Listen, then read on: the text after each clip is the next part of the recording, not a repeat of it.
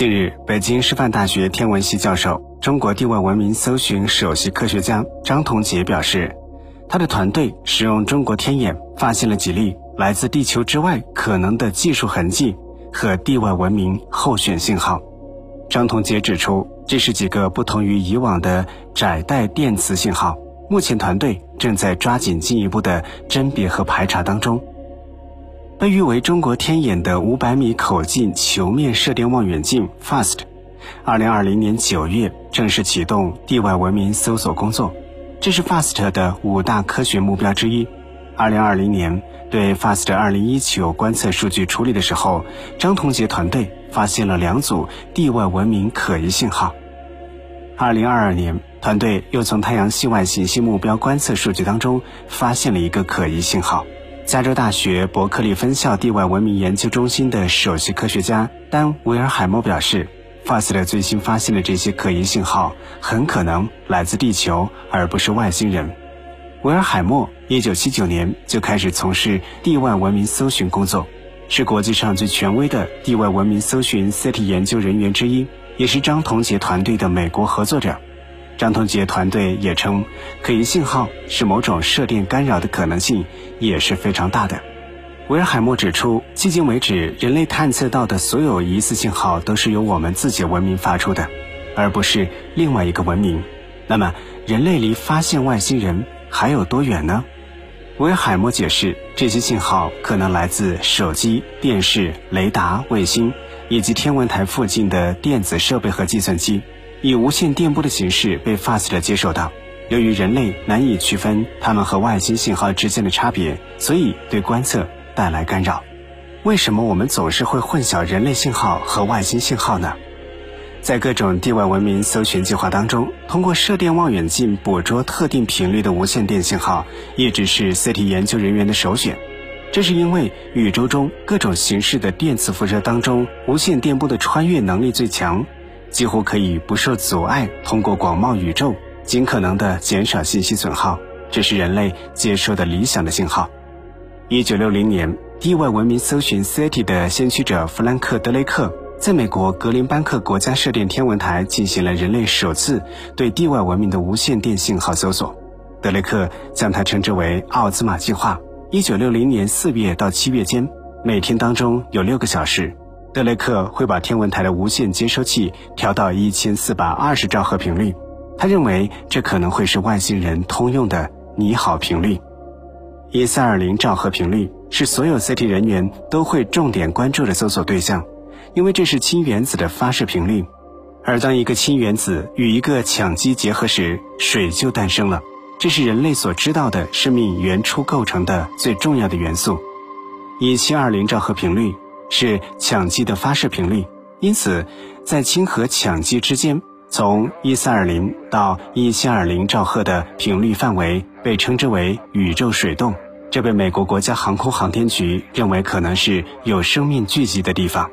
目前，射电望远镜对外星信号的主要搜索范围是从一千到一万兆赫的微波窗口，这一窗口的信号最容易被识别且穿透力强。CT 研究人员进一步的聚焦。主要寻找频带宽度在几百赫兹以下的窄带信号。维尔海默解释，地外文明发出的信号不一定是窄带，人类寻找窄带信号，只是因为这样更容易将非自然的信号识别出来。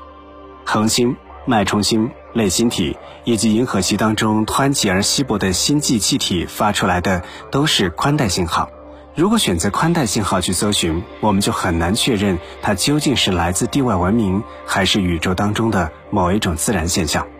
已知天体自然源能发出的最小频率大约是五百赫兹。研究人员认为，任何带宽小于三百赫兹的信号，应该都是非自然制造的。但不幸的是，人类自己也会制造大量的窄带信号，这使得 CT 搜寻也变得更加困难。这就是一直困扰我们多年的射频干扰问题。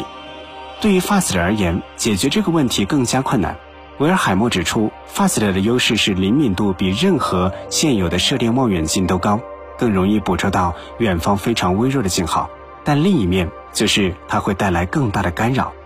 当然，目前科学家们依旧还在寻找解决方案，希望有一天能够继续对太空进行大规模的调查，能够寻找到更有用的信号。那么我们在宇宙当中是否是孤独的呢？相信很多人答案是否定的，因为在茫茫的宇宙当中，我们的文明一定不是唯一。一九五九年的九月十九号，第一个人造卫星发射两年之后，物理学家菲利普·莫里森和朱塞佩·科科尼发表论文《寻找星际通信》当中，首次分析了宇宙当中各种频率的射线，提出无线电波可用于星际通信。一九六一年，德雷克在格林班克举办的第一次比较严肃的 CT 会议当中，提出了著名的德雷克方程，希望通过公式计算出银河系当中究竟存在多少能够被人类检测到的外星文明。德雷克本人对这样的一份研究的估算是一万，但是很多科学家对此存疑，因为历史上曾经出现过很多疑似的情况，但大多被证明是乌龙。一九八四年十一月。非盈利科学机构 CT 研究所成立。一九九五年到二零零四年间，研究所开展了当时世界上最全面的地外文明搜寻项目“凤凰计划”，利用澳大利亚帕克斯射电望远镜、格林班克的国家天文望远镜和美国阿雷西博望远镜，一共观测距离地球两百光年以内的八百个恒星系统。从二零零七年开始，CT 研究所有了一个更强的聆听设备——艾伦望远镜阵列。这是第一台专门为地外文明搜寻计划的射电望远镜，静静地坐落在旧金山以北的喀什喀特山脉深处，有四十二个无线电天线在地面上排列而成。阵列式设计允许同时搜索多个恒星，使搜寻速度提高了至少一百倍。CT 研究所预计，艾伦望远镜让人类未来二十年可以将搜索范围扩大到一百万颗恒星。不过，让人不解的是，为什么这么多年来还是没有人发现地外文明呢？一九五零年，意大利裔美国物理学家里恩科费米问了几千年来人类文明最想回答的问题：我们在宇宙当中孤独吗？麻省理工学院天文学家约翰保尔提出了一个解释：就像人类在动物园里观察动物，外星人可能也正在默默地观察人类，他们故意避开和人类接触，把人类文明圈隔出来。就像宇宙当中的自然保护区，或者只是为了监视人类，这就是著名的动物园假说。二零一六年，英国圣安德鲁斯大学天体物理学家邓肯·福根对这一假说提出质疑。他认为，假说实现前提是多种外星文明必须通过签订协议，建立一个统一的银河俱乐部，否则只需要一个不同证件者不接触原则就会被打破。这听起来完全是人类社会的思维方式。事实上，对于外星文明可能发出什么样的信号，所有的猜测都建立于人类对自身社会的认知。在威尔海默看来，最佳的搜寻文明策略是多重搜索，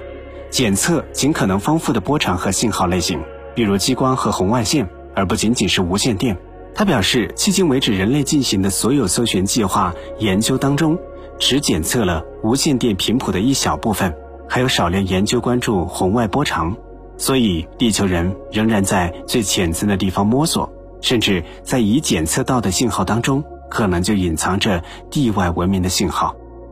那么，你相信外星人存在吗？那么，为何我们到现在也还没有得到确切的外星人存在的证据呢？